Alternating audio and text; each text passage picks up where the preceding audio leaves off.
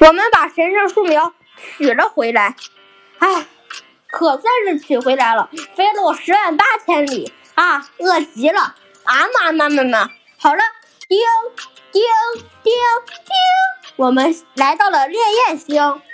这时，一只小硫磺弓手见到了我们，说：“Hello，喂，快快快溜冰！”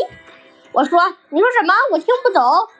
”Hello，他硫磺弓手说：“啊，快快快快快快！”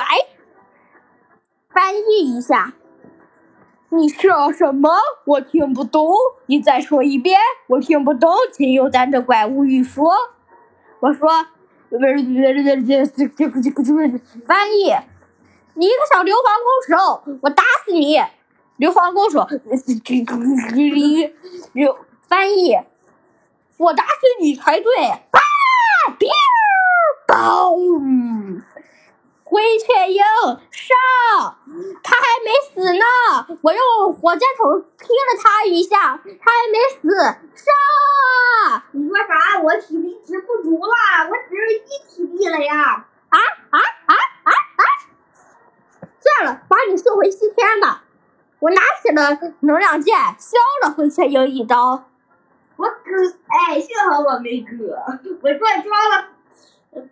呃，我这装了反弹伤害的钻石盔甲，真管用，而且还是满级的。切，就这样？我也有反弹，反来反去，最后到底是谁受伤了？我们俩都没受伤呗。这时，刘芳弓手说：“看我反击！”呃，他被自己的剑给插死了。我说。见识到了吗？这就是反击的力量！嘚儿嘚嘚嘚儿嘚嘚嘚嘚嘚嘚嘚嘚嘚嘚嘚嘚。还有谁？熔岩巨兽和硫磺弓手都躲开了。然后呢，我们笔直的来到了熔岩黑龙的老巢。哎，停！先别拔剑。我们得先在这周围放上一个传送舱，好以便来来回回。我被烫死了呀！